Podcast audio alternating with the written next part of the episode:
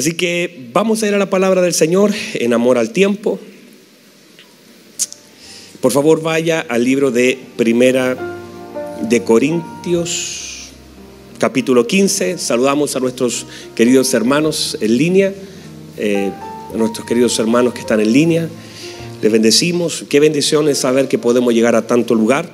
Eh, me sorprende, hermanos, que a veces yo estaba en, en, Nueva York y de pronto un hermano me saludaba.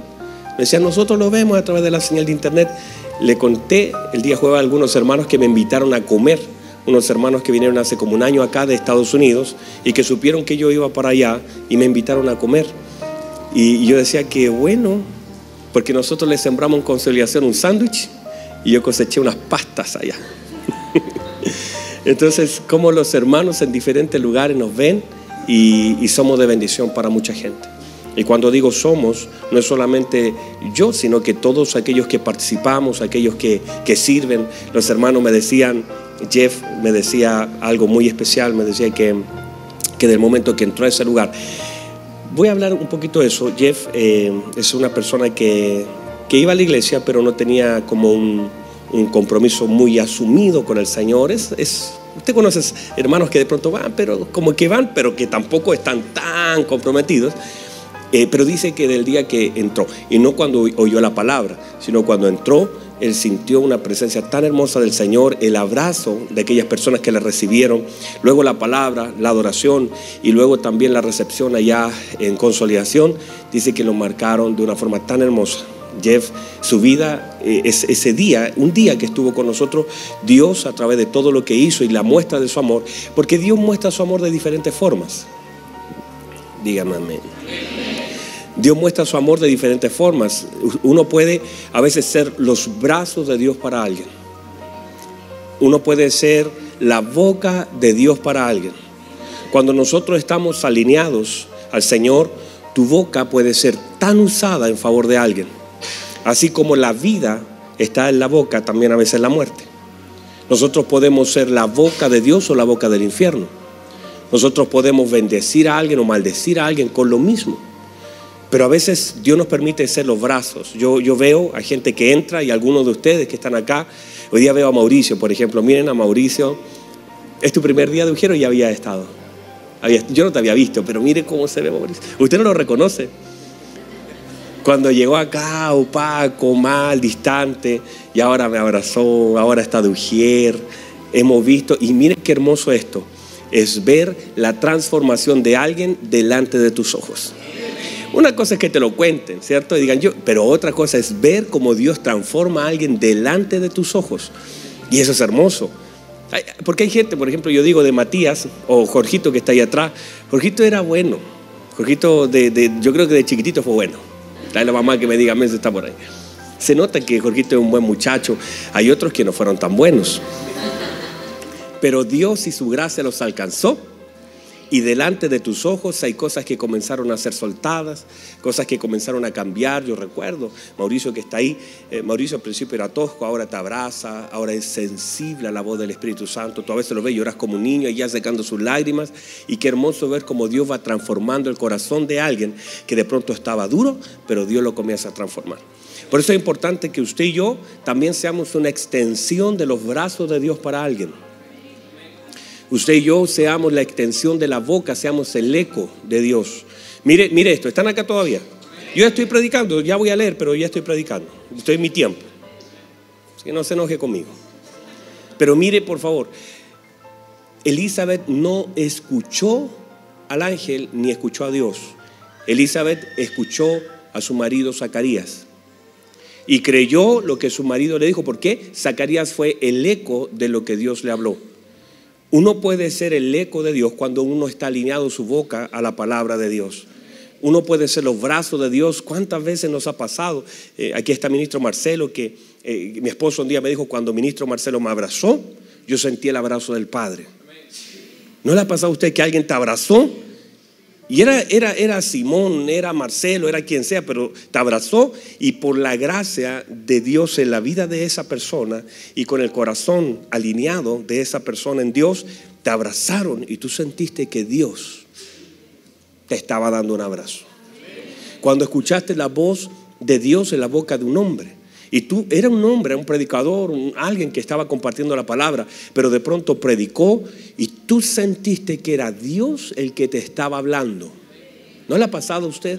A mí me ha pasado, yo, yo he estado sentado ahí, de pronto alguien está predicando y el que predica de pronto dice algo y yo digo, este fue Dios. Porque tú puedes ser, puedes ser el eco de Dios. Si tú estás alineado a Dios, tu, tu boca puede ser usada por Dios para bendecir la vida de alguien. Tus manos, tus oídos. O sea, tú eres un eco de lo que Dios quiere hacer aquí en la tierra. De hecho, Dios ocupa tus brazos para abrazar. Dios ocupa tus manos para dar. Dios ocupa tus ojos para ver. ¿Me entiende?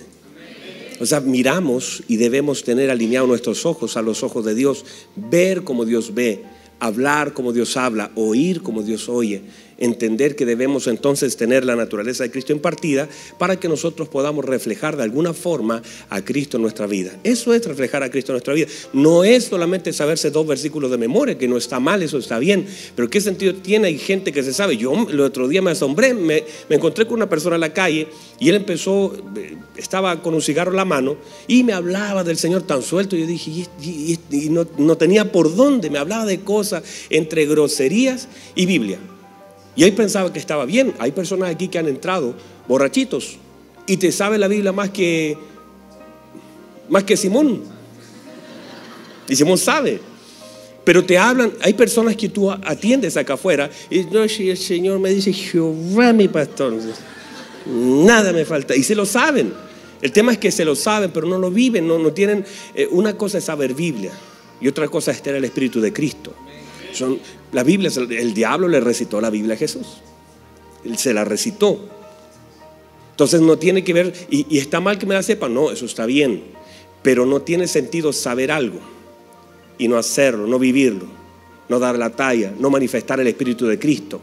Por eso es tan importante que nosotros como congregación seamos hacedores de la palabra y no solamente oidores. ¿Verdad? Ya lo voy a dejar ahí. Vamos ahí. me está mirando feo alguno ya. Yo decía a Simoncito, porque me estaba bañando ahora rapidito para entrar, decía, menos mal que soy el pastor y me puedo atrasar un poco.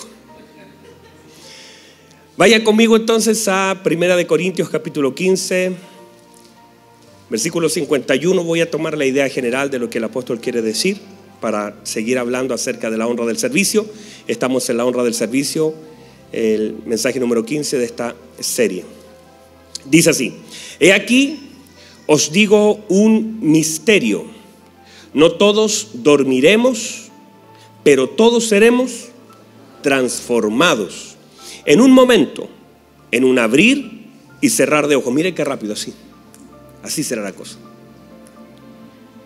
Dice, a la final trompeta, porque se tocará la trompeta y los muertos serán resucitados incorruptibles y nosotros seremos transformados, porque es necesario que esto corruptible se vista de incorrupción y esto mortal se vista de inmortalidad. Y cuando esto corruptible se haya vestido de incorrupción y esto mortal se haya vestido de inmortalidad, entonces se cumplirá la palabra que está escrita, sorbida es la muerte en victoria. ¿Dónde está, o oh muerte, tu aguijón? ¿Dónde, o oh sepulcro, tu victoria? Ya que el aguijón de la muerte es el pecado y el poder del pecado, la ley, más gracias sean dadas a Dios, que nos da la victoria por medio de nuestro Señor Jesucristo. Así que, hermanos míos amados, estad firmes y constantes. ¿Cómo debemos estar? Necesitamos ser constantes, ¿verdad? hay, personas que suben y bajan, que vienen y dejan de venir, que sirven y dejan de servir, que oran y dejan, son inconstantes. Pero aquí la Biblia nos enseña a ser, estar firmes y constantes. Y luego dice, creciendo. ¿Qué debemos hacer? Debemos crecer. ¿Dónde debemos crecer? En la obra del Señor. ¿Cuándo? Otra vez, entonces dice, así que hermanos míos amados, estar firmes y constantes, creciendo en la obra del Señor, siempre sabiendo que vuestro trabajo, ¿qué cosa? Aquí no dice buenas intenciones, aquí dice vuestro trabajo en el Señor no es en vano. Tome asiento, por favor.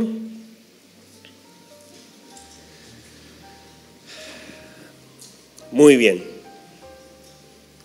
Muy bien. Entonces, hemos establecido una de las cosas importantes que servir a Dios es una honra. ¿Me dice amén a eso? Servir a Dios es una honra y de alguna forma a través de nuestro servicio manifestamos nuestro amor, nuestra gratitud, nuestro entendimiento. O sea, al servir a Dios, nosotros estamos manifestando muchas cosas. No solamente es un acto, sino manifestamos. ¿Cómo lo hacemos? Manifiesta el entendimiento que tenemos. Lo que hacemos, a pesar de lo que vivimos, manifiesta la revelación que tenemos del Señor. El compromiso de nuestra vida, la gratitud, son de alguna forma los motores más fuertes a nuestro servicio. No es la necesidad en un lugar, no es, eh, miren por favor, no es que en un lugar se necesite que alguien pueda servir, tocar la batería. Porque si es la necesidad, es solamente el hecho de lo que tú haces. Tú dices, no voy a servir porque les hace falta un tecladista. Voy a servir porque le hace falta un portero. Voy a servir porque... Si, usted, si su mentalidad es servir porque falta algo, está sirviendo mal. No, no, de hecho no debe servir así. No, no es solamente el hecho de que yo me voy a poner donde haya necesidad, sino que entender que Dios me da una oportunidad de agradecerle por medio del servicio. Y esto, por favor, hemos establecido que nuestro servicio a Dios no se trata solamente de tomar una cámara, tomar un equipo, no, no es eso, no es solamente el hecho de pensar que servimos a Dios desde una plataforma en la congregación. Nosotros durante 24 horas al día estamos en un servicio activo. Es como aquellos policías están a veces en servicio y a veces están en medio encubierto, pero siguen siendo policías, ¿verdad? ¿Verdad que sí? ¿O usted cree que si un bombero, porque no le tocó turno y ve que se está quemando la casa, va a pasar de largo? No, él va a reaccionar, porque en sí, en sí mismo, él se sabe que él tiene un llamado, una obligación, un deber.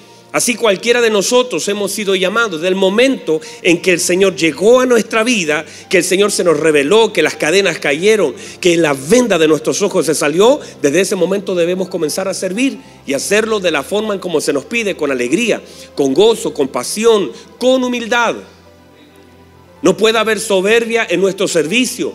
Porque Dios, la Biblia dice que resiste a los soberbios, pero da gracia a los humildes. Y operar en soberbia, en altivez, no es operar en el Espíritu de Cristo. El apóstol Pablo nos enseña a servirnos en amor los unos a los otros.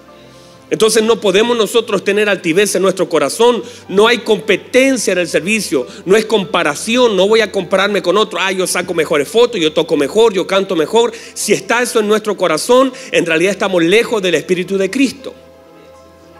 No es competencia, no es compararnos, no es mirar lo que haces tú y lo que hago yo, no tienen comparación, es el proceso de Dios en mi vida dando lo mejor que yo puedo dar de acuerdo a lo que entiendo que Dios me pide.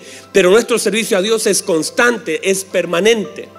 Desde el momento que el Señor llega a mi vida, yo debo servir de diferentes formas. Tal vez, digo, tal vez no es que usted se convierte hoy y dice, ya, pastor, estoy listo, pásame el micrófono, voy a comenzar a cantar. Por supuesto que hay cosas que deben ser procesadas en nuestra vida de acuerdo al orden de cada casa. En esta casa hay un orden. Y cada casa ministerial tendrá su orden. No decimos que este es el mejor orden, que esto es lo perfecto. Hay algunas casas que tienen un sistema donde la gente llega y si tiene un don lo hacen actuar inmediatamente. Yo no voy a criticar eso, eso es una forma, esa casa le funcionará, estará bien. En esta casa es diferente. Nosotros decimos, hermanos, si usted quiere servir, prepárese. Doctrina básica, prepárese. Mire que la gente a veces, aquí nos ha pasado que gente viene y dice, pastor, yo vengo de otra congregación, así que aquí está mi cartita, ocúpeme. Yo digo, no hay problema, que bueno, lo vamos a ocupar, pero necesita pasar por algunos cursos. Hemos establecido la necesidad de que gente vaya a ciertos cursos para saber quiénes somos, lo que hacemos, nuestra visión, de dónde venimos, para dónde vamos.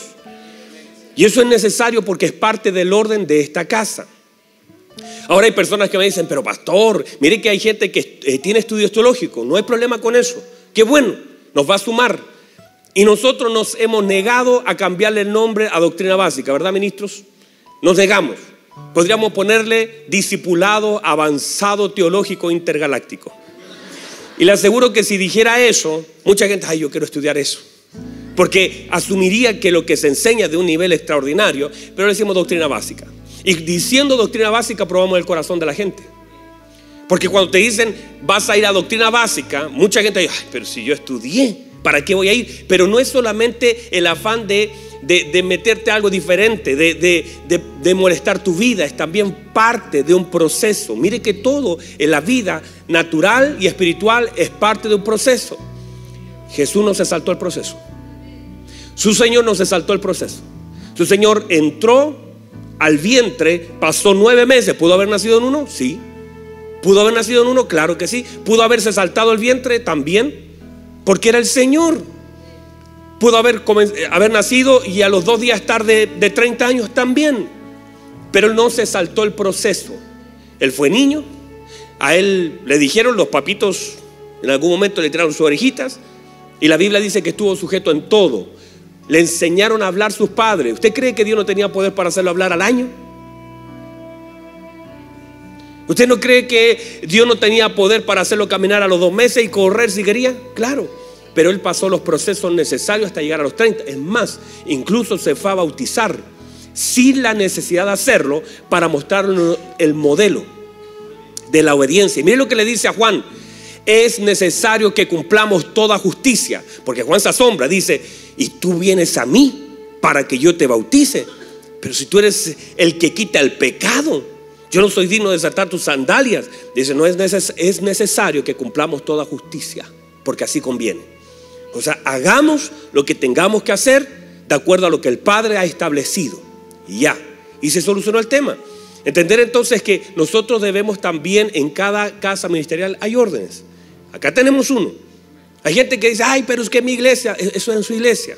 Me alegro que venga de otro lugar, pero está en una casa. Simoncito ha ido a mi casa. Y en mi casa servimos agua primero. Postre. Si queremos el postre del principio, lo servimos del principio en mi casa. No, es que en Venezuela el postre. No, en mi casa va de los primeros. Y por sentarse en mi mesa, él tiene que entender. Ahora, entendamos esto, no es malo te genera comunión, el estudio te genera compartir. Vamos viendo el proceso del Señor en tu vida. Por eso cada, cada lugar tiene un orden. Mire por favor lo que dice la palabra del Señor en Mateo capítulo 8, versículo 14. Mire por favor lo que dice. Dice, vino Jesús a la casa de Pedro. ¿A la casa de quién? A la casa de Pedro. Y vio a la suegra. ¿A quién vio?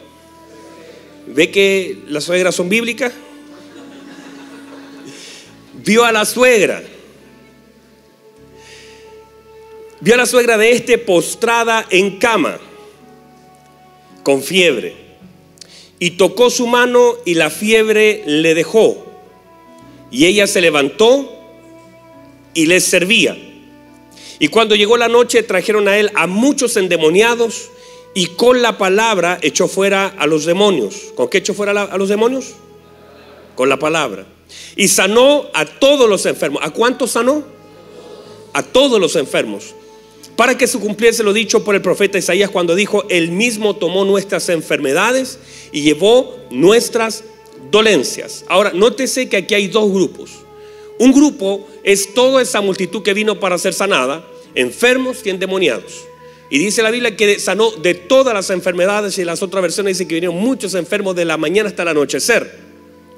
El tema es que el Señor sanó de todas las enfermedades. Cuánta enfermedad hubiera y cuánto demonio había, el Señor los sanó.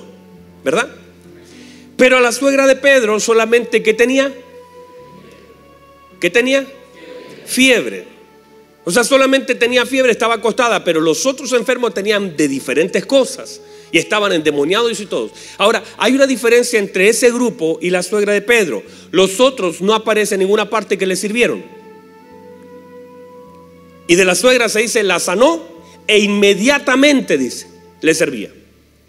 O sea, mire la gran diferencia entre mucha gente que fue sanada y mucha gente que fue liberada y una señora, por eso Dios bendiga a la suegra, hermano. Amén, dice. Debe estar cerquita la suegra por ahí.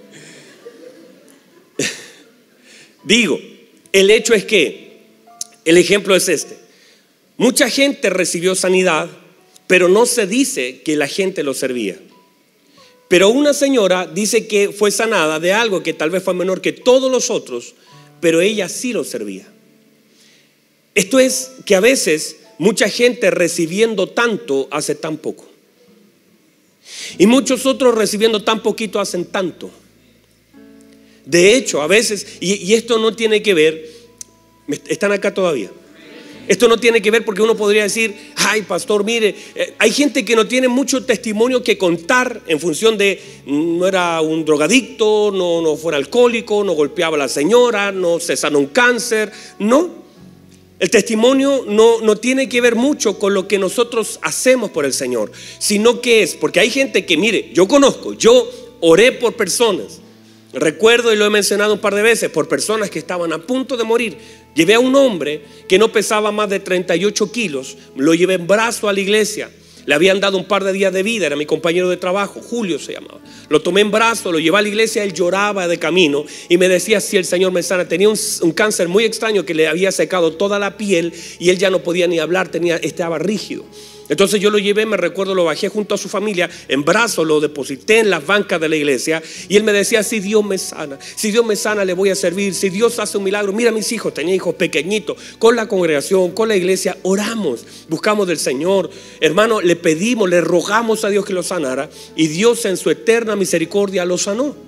Lo sanó teniendo, hermanos, yo fui con todos mis compañeros de trabajo a despedirnos de él. Había una fila, la gente entraba y salía llorando, le quedaban días de, vida y ya estaba prácticamente sin vida ese hombre. Pero el Señor lo sanó. Y eso fue un testimonio. A, los meses tú lo veías caminando gordito, ya una cosa impresionante. Y, tú veías, el tema es que el testimonio de él era, era grande. La obra del Señor en su vida era grande, era evidente. Dios había hecho algo tremendo en su vida. Pero él nunca le fue a agradecer al Señor y después tú lo veías de los tres meses con un cigarro en la mano, fumando, ah, diciendo, no, algún día. Y yo le decía, no te olvides, Julio, quién te salvó, no te olvides quién te sanó, las promesas que le hiciste al Señor. Y ese no sé, algún día voy a ir. Pero esa es la actitud de una persona que recibiendo mucho no hace nada. Y tú vas a ver un montón de gente en la escritura que recibió mucho, pero no hizo nada con lo que recibió. No, no son capaces de inclinar su corazón a poder agradecer, poder honrar lo que el Señor hizo, recibiendo mucho, hicieron tan poco. Hay otros que quizás no recibieron esos grandes milagros, pero, y ahí está la clave, no es solamente lo que recibimos como una obra. Recuerde usted que en Israel estuvieron 40 años viendo la gloria del Señor manifiesta sobre su vida. 40 años donde lo que llovía era maná, viendo una nube que se movía con ellos, viendo un monte que temblaba, viendo la tierra que se tragaba a, los infieles, viendo eh, las codornices caer, viendo la roca moverse con ellos, o sea, viendo una obra, una obra gloriosa del Señor. Entonces vemos que no solamente tiene que ver con una manifestación del poder de Dios sobre nuestra vida, sino más bien tiene que ver con una revelación de las escrituras y una revelación del Evangelio sobre nosotros. Muchos de ustedes quizás nunca han recibido un milagro en cuanto a sanidad, pero el Espíritu Santo ha abierto el entendimiento y pueden ver y pueden servir. Hay personas que de pequeño han comenzado a servir, nunca se han apartado, no necesitan apartarse y en el nombre del Señor no se apartarán del Señor. Y no necesito apartarme y ver una cosa tremenda, porque no es eso. El hecho de la gratitud, el hecho del entendimiento. Hay personas que recibieron tanto, hicieron tan poco, y hay otros que, aunque eh, cuando digo recibieron poco, no quiero minimizar, no vaya a pensar que dice, no, lo más grande que hemos recibido es a nuestro Señor Jesucristo, y eso es grande. Hablo de las cosas y evidencias como una sanidad, cosas que son visibles para la gente, porque todos hemos recibido por igual el regalo del cielo, la vida de Cristo. Pero muchos de nosotros tenemos testimonios grandes. Hay gente que tiene testimonios hermosos, pero esos testimonios no han sido suficientes como para inclinar su corazón al Señor. Y hay personas que constantemente están esperando. Mire la gente. La Biblia dice, a Jesús le decía, la, la multitud le demandaba señal. Ellos no podían. Ellos estaban demandándole una señal. Danos señal para que creamos en ti. Constantemente ese espíritu opera en la vida de la gente. Querer ver algo para poder creer. Nosotros no creemos por lo que vemos.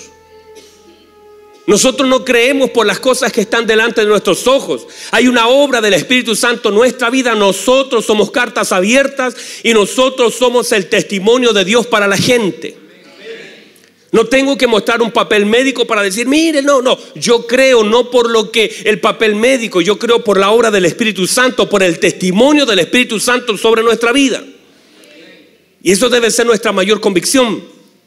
Entonces, desde el momento en que el Señor llega a nuestra vida, desde ese momento entonces yo tengo que comenzar a servir al Señor. Desde el momento que se me abre la puerta, en diferentes lugares, en diferentes escenarios, están acá todavía. Míreme, en diferentes escenarios. Yo no puedo condicionar mi servicio a Dios por causa de lo que vivo o por la temporada en la que estoy. Mucha gente a veces condiciona lo que ha de hacer de acuerdo a lo que vive.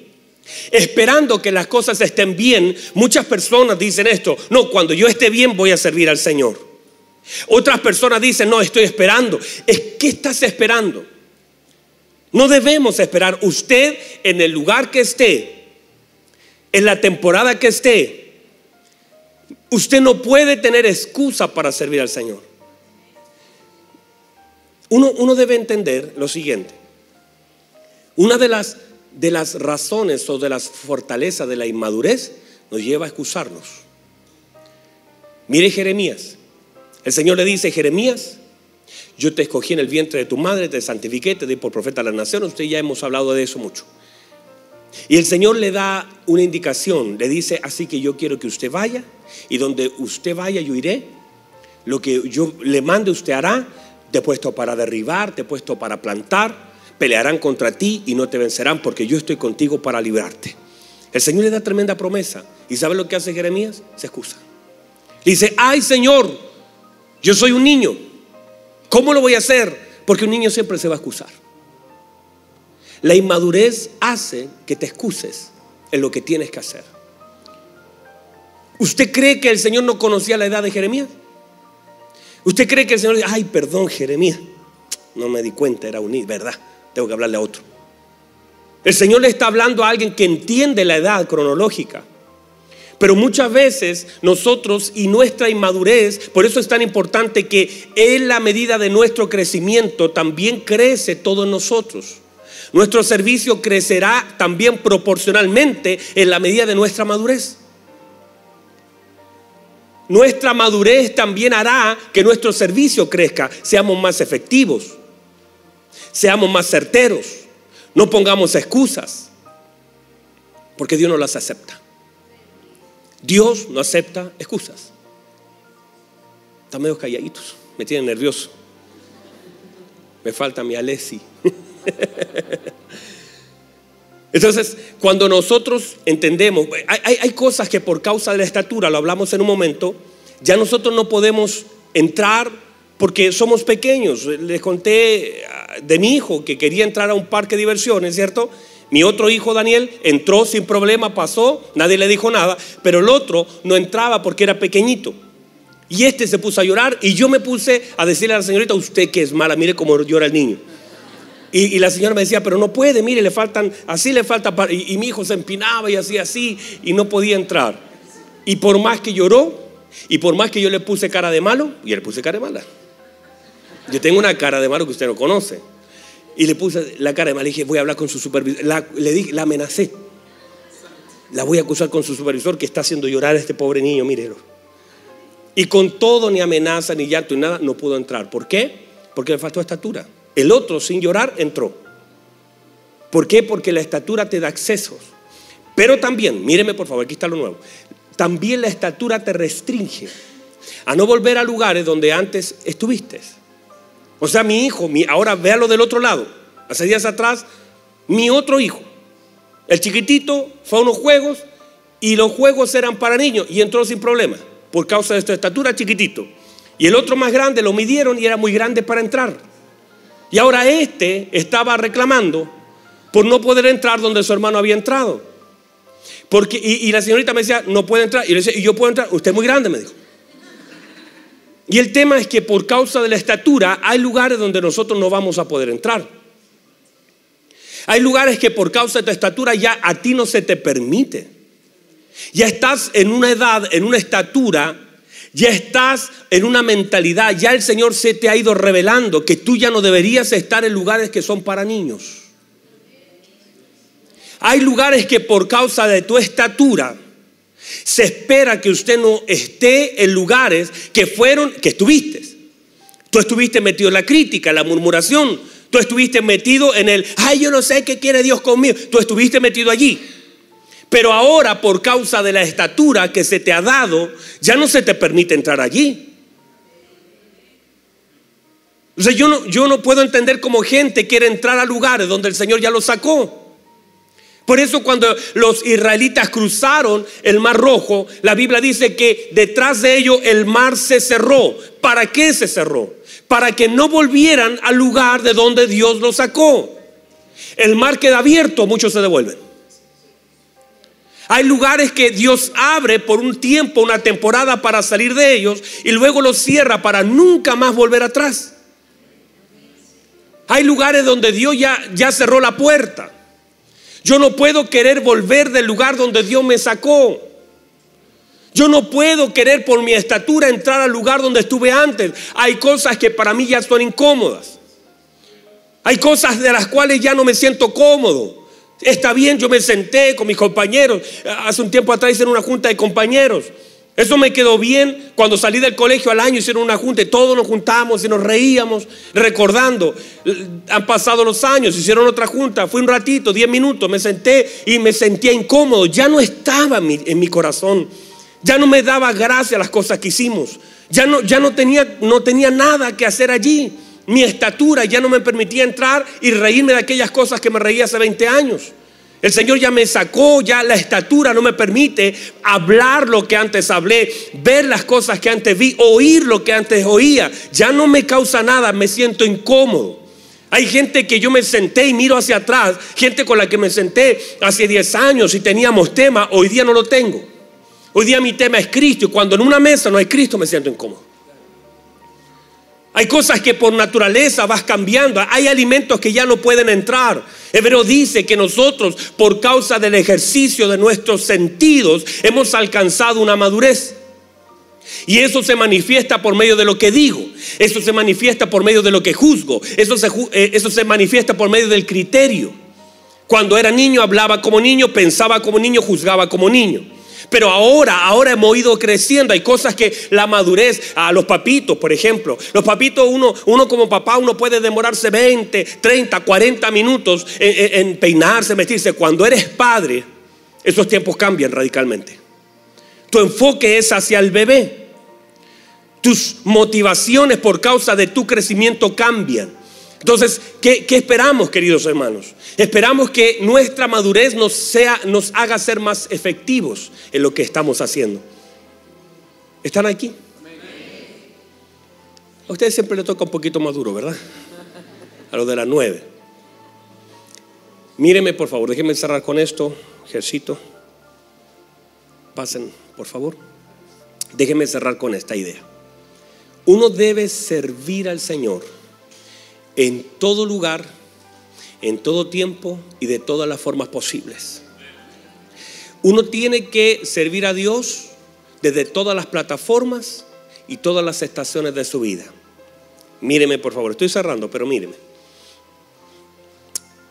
Daniel sirvió al Señor en Babilonia, sirvió al Señor en presión y sirvió al Señor en gloria. Digo, sirvió al Señor cuando los perseguían para matarlo, sirvió al Señor. Y también sirvió al Señor, no dejó de servir al Señor cuando las cosas fueron abiertas para él y estaba en gobierno. Lo sirvió como esclavo y lo sirvió como gobernador. Eso es madurez. Porque a veces nosotros, sin darnos cuenta, sin darnos cuenta, nosotros servimos al Señor y parece que nuestras mayores conexiones con el Señor son en escasez. Y digo escasez de todo tipo. La prueba más grande para un hijo de Dios no está en la escasez. Porque en la escasez todos servimos, lloramos, buscamos del Señor. Cuando tú tienes escasez emocional, por ejemplo.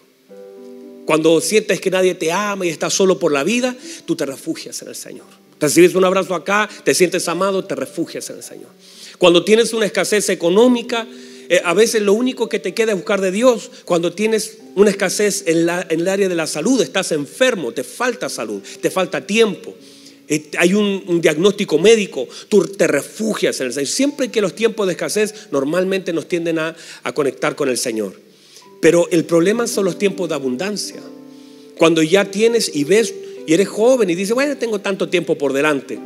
Cuando tienes economía, cuando ya el asunto está medio resuelto, dices, bueno, tengo una profesión, tengo una casa, tengo un auto, me va bien, la gente se suelta. Cuando, cuando tienes abundancia de gente que te ama alrededor tuyo, hay mucha gente que te ama, que, que está contigo. Entonces ya tienes el asunto emocional medio resuelto y entonces soltamos. Por eso la mayor prueba para un hombre de Dios no está en la escasez. En la escasez todos nos acercamos. En la abundancia es el problema. Por eso el Señor nunca le habló a los israelitas.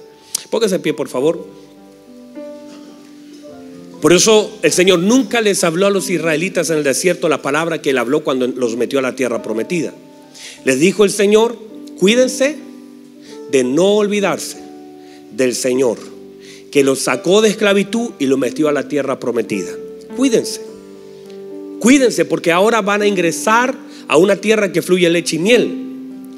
En Israel el problema es que la dependencia era absoluta por causa de que todos los días ellos tenían que comer maná. Y si ellos no comían maná, no comían nada. Una dependencia absoluta en el desierto.